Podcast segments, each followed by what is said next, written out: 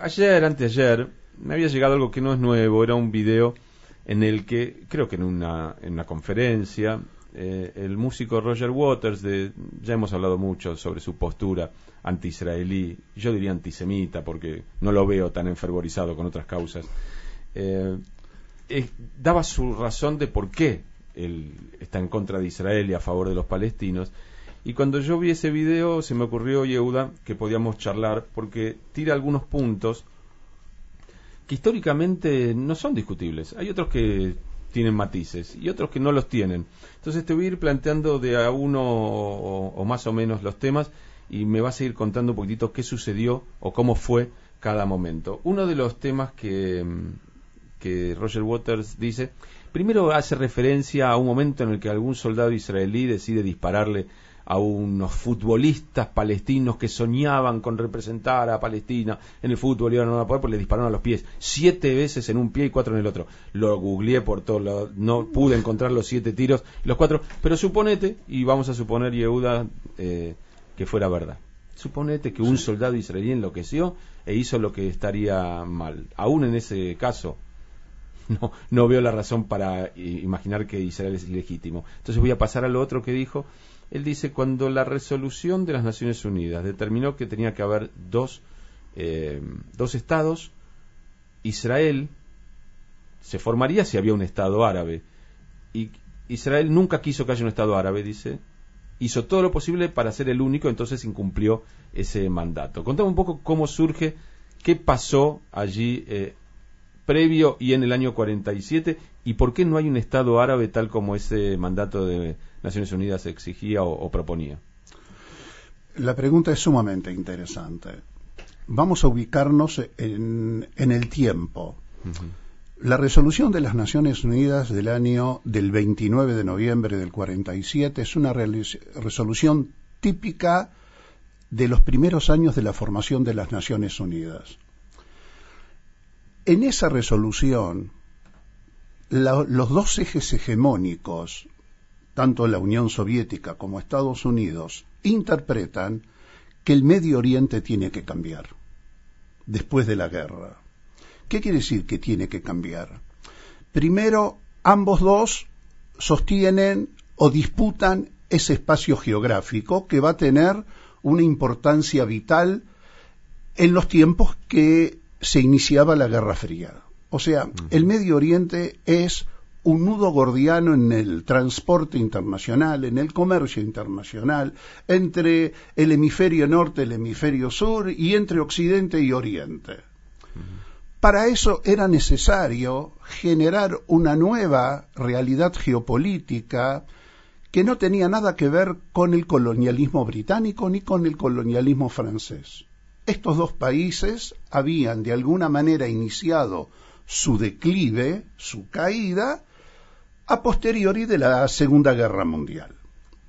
¿Por qué te hago el enfoque geopolítico? Porque las dos grandes potencias van a apoyar la creación de un Estado judío y de un Estado árabe en lo que se llamaba Palestina en ese entonces. Te freno ahí, Euda, porque en principio hay que decir que Roger Waters es inglés y no hace nunca mención al rol de Gran Bretaña en este tema. O sea, él se olvida por qué ese lugar se llamaba Mandato Británico para Palestina y asume que Palestina era un estado de palestinos ocupado ahora por, eh, por judíos. Nosotros deberíamos sentarnos y ver la profunda ignorancia que tiene esta persona de hablar sobre un proceso geopolítico, un proceso histórico, un proceso de los pueblos, basados exclusivamente en algunas fotos de última generación sin conocer el pasado. O sea, hay una profunda ignorancia en lo que él dice. Yo te freno antes porque qué bueno que te tengo acá porque hoy, hoy lo vamos a exprimir a Yehuda. Cuando se decide que va a haber dos estados, uno judío y uno árabe, ya a esa altura parte de lo que debía haber sido dividido ya estaba dividido, que es lo que es el reino hashemita de Jordania cómo llega a existir Jordania, que en realidad es un territorio ocupado por un 90% de lo que hoy se llaman a sí mismos palestinos.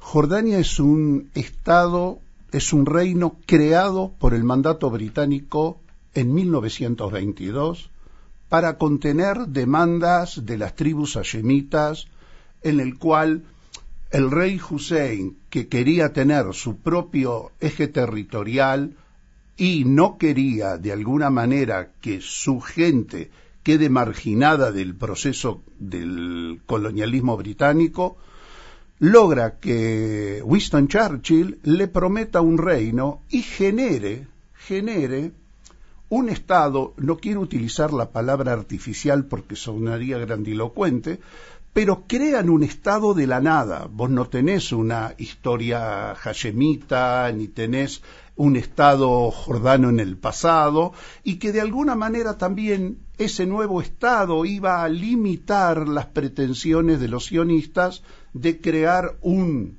en toda Palestina, un Estado judío. Entonces se puede decir... Palestina, el concepto primario de Palestina, en el cual se acepta en San Remo en 1920, es lo que es hoy Israel, Cisjordania y Jordania.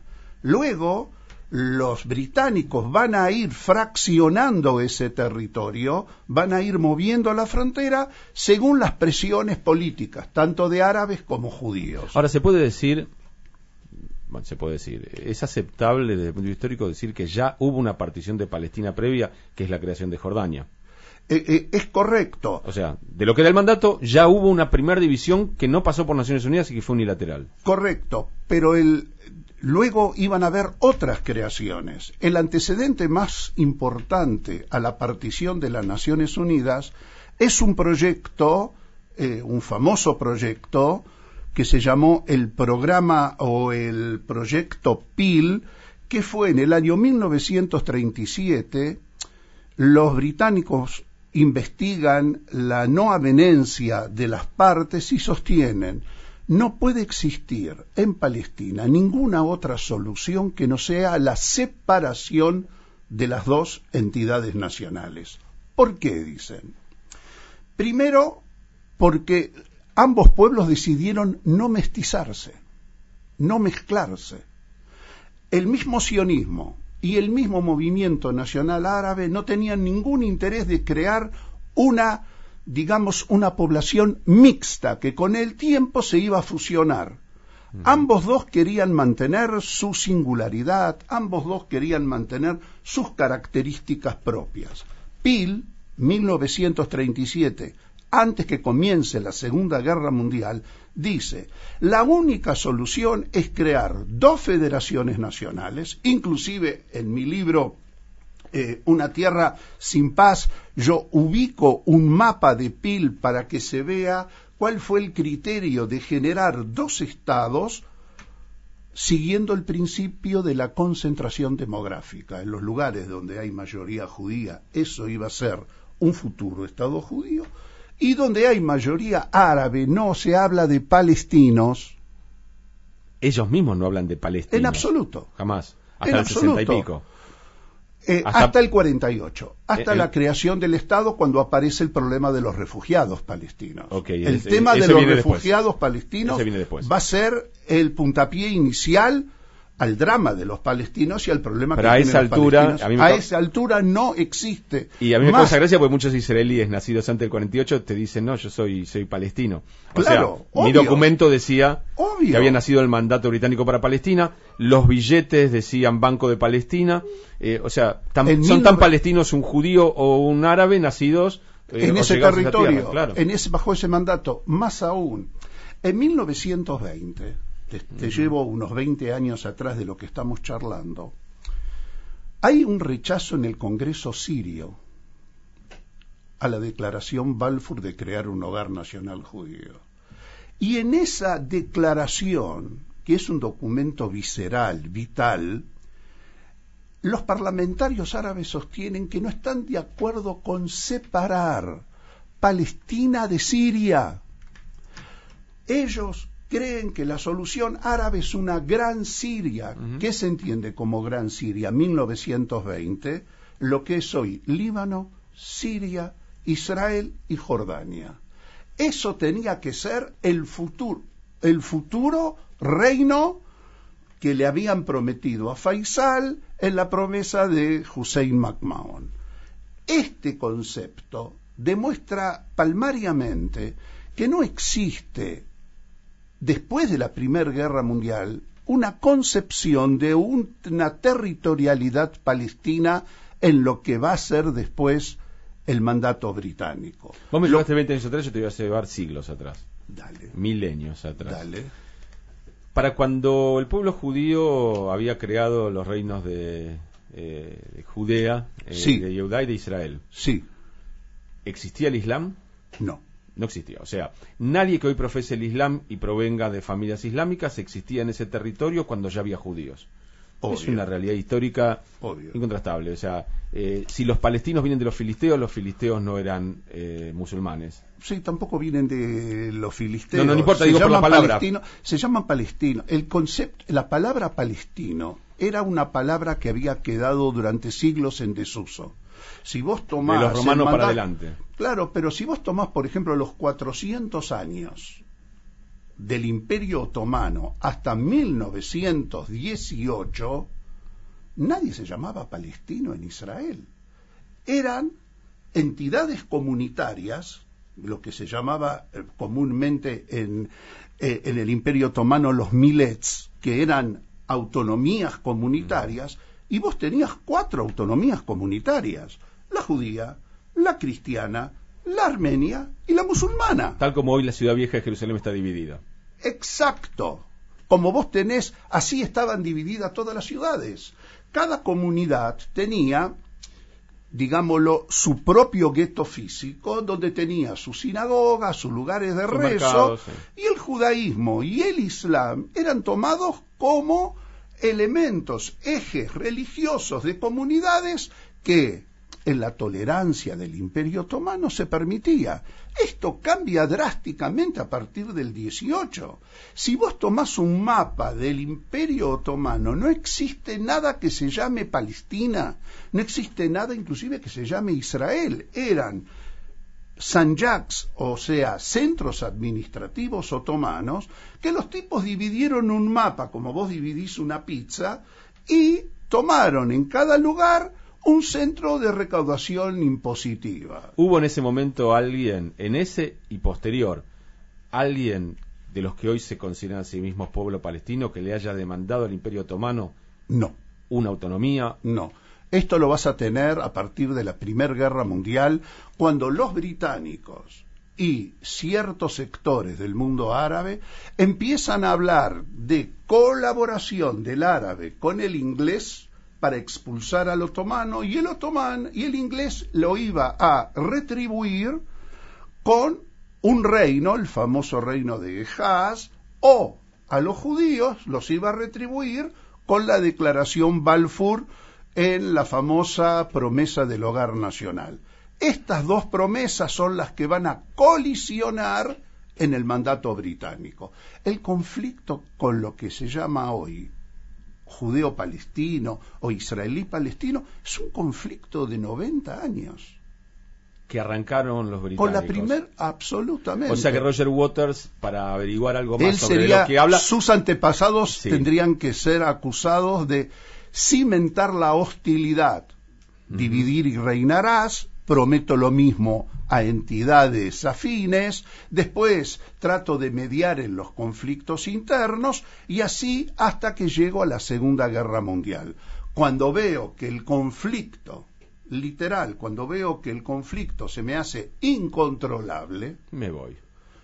Antes de irme, llevo el pécale, perdón, llevo el paquete a las Naciones Unidas y digo literal, Bevin, ministro de Relaciones Exteriores, dice, señores de las Naciones Unidas, no podemos resolver este entuerto, no podemos resolver este conflicto. Háganse cargo ustedes y nosotros cumpliremos. Una vez que ustedes decidan, nosotros nos iremos. Esto desde lo formal.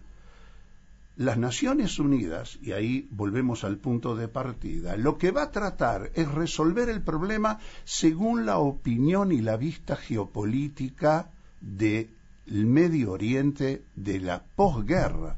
La posguerra tenía un, ¿cómo decirlo?, un remanente de cerca de 300.000 judíos que no tenían dónde ir.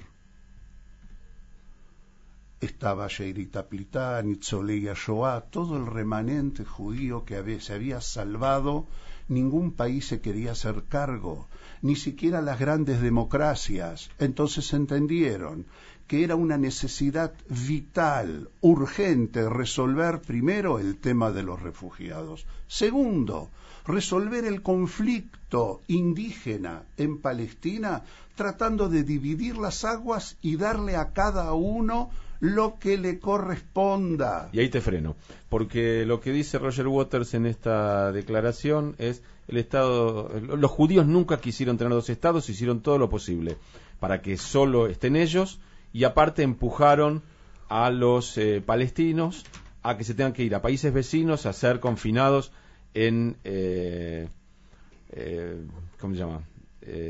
Así, Jordania. Claro, bueno. O a Jordania. Claro, pero van en categoría de, refugiados, de refugiados, de campo de refugiados, nunca reciben una ciudadanía ni mucho menos. Entonces yo ahí te freno y te pregunto, primero, ¿por qué no se forma un Estado árabe?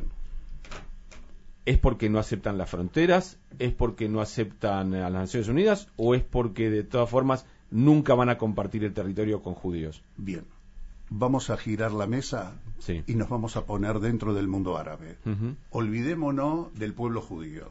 Miremos los hechos como árabes. Sí. El mundo árabe no acepta un Estado judío.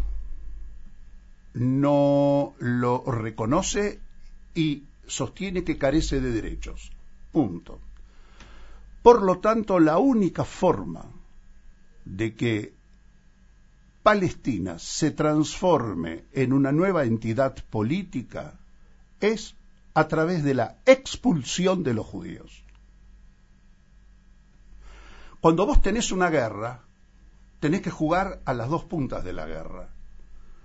No soy amante de la historia contrafáctica, eh, soy un combatiente, pero me voy a, parar en el que hubiese sucedido. Si el mundo árabe hubiese vencido, no existiría un Estado de Israel. Los judíos hubiesen sido expulsados, devueltos a sus territorios de origen, y todo lo que es hoy Israel y Cisjordania hubiesen quedado como territorio árabe.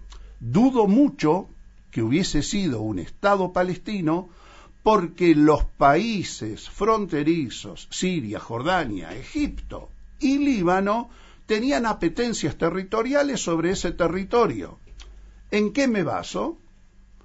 Que durante 18 años, desde el 48 hasta el 67, Cisjordania estuvo bajo Jordania. Judea y Samaria no estuvieron bajo Israel. Gaza estuvo bajo dominio egipcio. Y nadie habló sobre un territorio y un Estado palestino. Todo lo contrario, utilizaron esos territorios como punta de lanza para la segunda vuelta, para una segunda guerra, para una tercera guerra y así sucesivamente, como sucedió en el 56 y como sucedió en el 67. ¿Qué quiero decir? Que la guerra era una guerra en la cual ambos dos eran mutuamente excluyentes. Y eso hay que asumirlo como una guerra. Si vos perdés la guerra, el vencedor, por más que no sea reconocido desde el punto de vista diplomático, comienza a imponer condiciones con respecto a su territorio.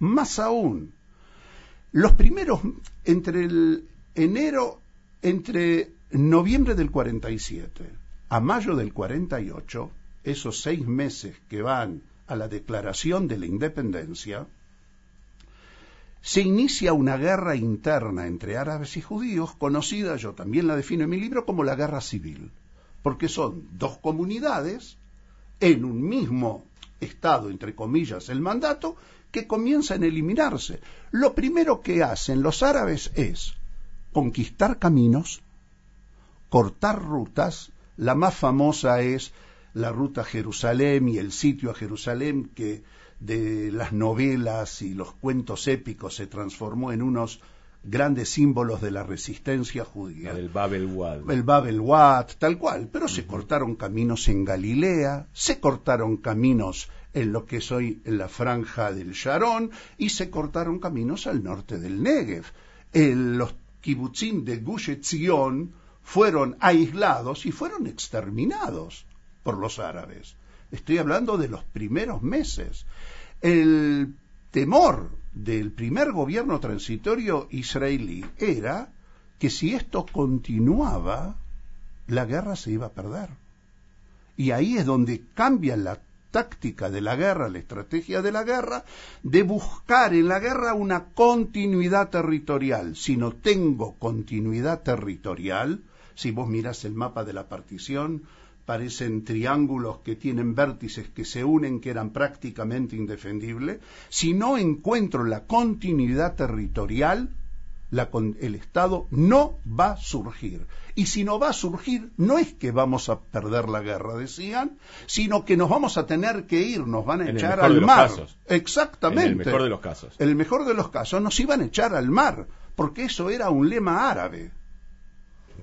Acá no se habla de legitimidad o ilegitimidad. Una vez establecidas las reglas del juego de la guerra, las cosas se disparan de una manera donde la lógica diplomática muchas veces no tiene nada que ver. Y para Israel era importante incorporar nuevos territorios para afianzar la continuidad territorial y obtener así una seguridad territorial. Sí, el mapa inicial del Estado de Israel cuando uno lo mira dice, imposible. Imposible. Pero lo declaran igual. Pero lo declaran igual. El que no declara es el mundo árabe, pero no es el mundo palestino el que no declara. Hay que decir que el mundo palestino estaba, si uno entra al mundo palestino, el mundo palestino estaba diezmado, el mundo palestino había perdido sus dirigentes en la revuelta del 36 al 39, no tengo el tiempo para entrar a aclarar estos conceptos, y el mundo palestino vivía y dependía de la ayuda árabe exterior. La ayuda árabe exterior es Líbano, Irak, Siria, Jordania, Egipto, Arabia Saudí. O sea, ese compacto encierro era el que le prometía a estos árabes en Palestina que expulsados los judíos iban a ver qué se hacía con ese territorio. No nos queda mucho tiempo, pero no puedo no meterme, porque queda claro que lo que dijo eh, Roger Waters en ese video, y yo mañana voy a subir el video y con estas aclaraciones también, eh, es justamente al revés. O sea, nunca lo que hoy se llama palestinos tuvieron la más mínima intención de tener un Estado al lado de un Estado judío. No, en absoluto. y nunca el mundo árabe tuvo la idea de que el Estado judío existiera. Ahora, ¿qué eh, es? Sí. Una acotación. Hasta hoy en día, jamás que vive una autonomía política en Gaza, reconoce que su intención es la terminación, el fin del Estado de Israel. Sí, sí, de hecho la, bandera incluye. Y no lo oculta, y no lo oculta. O sea, la deslegitimación del Estado de Israel es no solamente un objetivo más, sino el principal objetivo. Yo quedan cuatro minutos porque yo me puedo quedar hablando todo el día y lo vamos a hacer porque cada lunes seguiremos hablando de esto. Pero hay dos cosas. Una, la Nakba, eh, la famosa idea de que eh, los judíos expulsaron a los palestinos de sus casas y ellos conservaron sus llaves con la idea de que algún día van a volver. Y poniéndonos en el lugar más, eh, menos tendencioso. Hubo expulsiones, se fueron, hubo de las dos cosas. Hubo de todo. ¿Qué quiero decir de todo? Hubo que se fueron, hubieron expulsiones, estás en una guerra, una guerra es una guerra violenta, y doy un ejemplo. Si vos obtenés continuidad territorial y dejés la población local y esa población, vos sabés que va a ser una quinta columna dentro del territorio, vos tratás de evitar que continúe ahí. El tema de la NACBA es un drama para los palestinos, porque vos en la NACBA vas a tener desde expulsiones actos de violencia, pero también actos de violencia de ambas partes. O sea, cuando caía preso un judío en fuerzas palestinas, la pasaba muy mal. Volvían cuerpos destrozados. Y cuando los judíos ocuparon lugares estratégicos, la población muchas veces fue expulsada. Es una guerra. Es una guerra que tiene precios carísimos.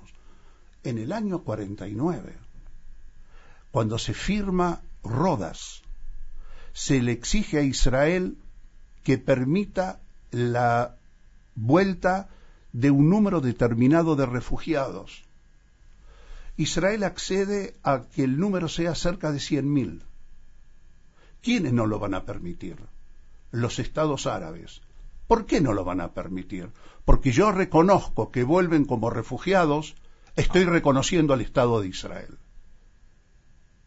Y como no existe el Estado de Israel, entre comillas, entonces nadie puede volver como refugiados. Nadie puede volver como refugiados. De eso este músico famoso seguro que no va a hablar. Sí, y lo otro que te quería plantear de lo que no va a hablar y que creo que tiene que ver con, eh, con una de las dudas más grandes que me pesan a mí. Yo soy de los que cree que efectivamente tiene que haber un Estado palestino y un Estado judío. Soy de los que cree que el Estado palestino debiera ser homogéneo y no lo es ni por casualidad. Me pregunto siempre cómo unir Gaza con Cisjordania de una manera que tampoco sea un Estado partido porque no lo puedo entender. Eh, tendría que haber una forma física en la que puedan circular entre un lugar y el otro sin tener que pedirle permiso a un israelí, que ya de por sí territorialmente es complicado, pero es menos complicado que hace 70 años, suponiendo.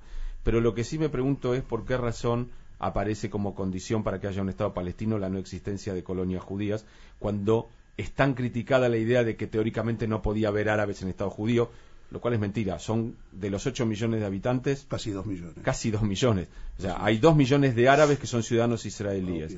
¿Por qué razón no podrían, eh, en un futuro Estado palestino, si es que quieren, vivir y haber ciudades judías? Deberíamos tener otro encuentro para lo vamos a tener para hablar solamente sobre los palestinos y olvidarnos de Israel un rato y hablar sobre los palestinos. Hoy lo que nosotros eh, analizamos en la historia es que existen dos entidades y dos realidades. Una es Fatahland y otra es Hamasland. Casi diría Hamastan. O Hamastan. o sea, como vos mejor... O son dos realidades totalmente contrapuestas. No solamente realidades geopolíticas contrapuestas, sino son realidades ideológicas contrapuestas, desde un extremo del laicismo hasta el eh, fundamentalismo religioso. O sea, hablar del futuro del mundo palestino es en sí bastante complicado porque vos no sabés, el, vos sabés que el mundo, el mundo árabe hoy en día está agrietado entre los dos grandes ejes que se han fortalecido, el iraní y el saudí, entre los sunitas y los chiitas, y ni los ni Egipto ni Arabia Saudita están muy complacientes de tener cerca de sus territorios a una entidad chiita como Hamas y a una entidad como Fatah que está eh, terriblemente endeble y con una penetración fundamentalista importante. ¿Qué quiero decir? El mundo árabe es también, y en cierta medida, no te quiero utilizar el tema así genérico de antipalestino, pero mira con mucha preocupación la penetración iraní en estas dos entidades políticas porque también acechan, también acechan al mundo árabe sunita. Si vos revisás las últimas noticias sobre algún contacto o arreglo estratégico entre Israel y Egipto para defender el Sinai de las penetraciones de Daesh, mm, de los grupos, o de ley, de los grupos extremistas chiitas que están bajo el ala de Irán, vas a entender la preocupación que hay en el Medio Oriente con este cambio total geopolítico. Hoy el conflicto central geopolítico en el Medio Oriente es el conflicto entre, Saudí e Irán y no entre Israel y palestinos. No estoy diciendo que el conflicto dejó de existir o no tiene solución. Lo que estoy diciendo que entre urgencias el mundo árabe está más abocado a dilucidar qué es lo que va a pasar en este territorio con estos dos ejes que prácticamente también tienen varias ondas de, de, conexión con Estados Unidos, con Rusia, con Turquía, que entran directamente a este espacio para eh, complicar la escenografía. Te voy a pedir que te quedes después de la pausa dos minutos para dos cosas. Una, te voy a hacer una pregunta fácil, porque hasta ahora las hice complicadas. La pregunta es si vos crees que hay solución al conflicto, que se resuelve fácil. Eh, y la otra, me están preguntando por tus libros. Y yo quiero que después me cuentes, porque acá un oyente pregunta dónde puede conseguir los libros. Bueno, lo dejamos porque nos pasamos tres minutos, pero eso. Y por otra parte, eh, de lo que vos decías, me surgió la idea de que en realidad si tiene que haber diálogos de paz en Medio Oriente, no deberían ser entre Israel y nadie, sino que deberían ser entre los mismos pueblos eh, árabes del Medio Oriente. Y si entre ellos se arreglan, Israel puede vivir tranquilo, porque eh, no hay mucho que Israel pueda hacer para arreglar ese otro problema. Y tampoco hay mucho de lo que el mundo árabe puede hacer para ayudar a Israel a solucionar el suyo, porque están entrelazados. Pero lo dejamos para después de la pausa.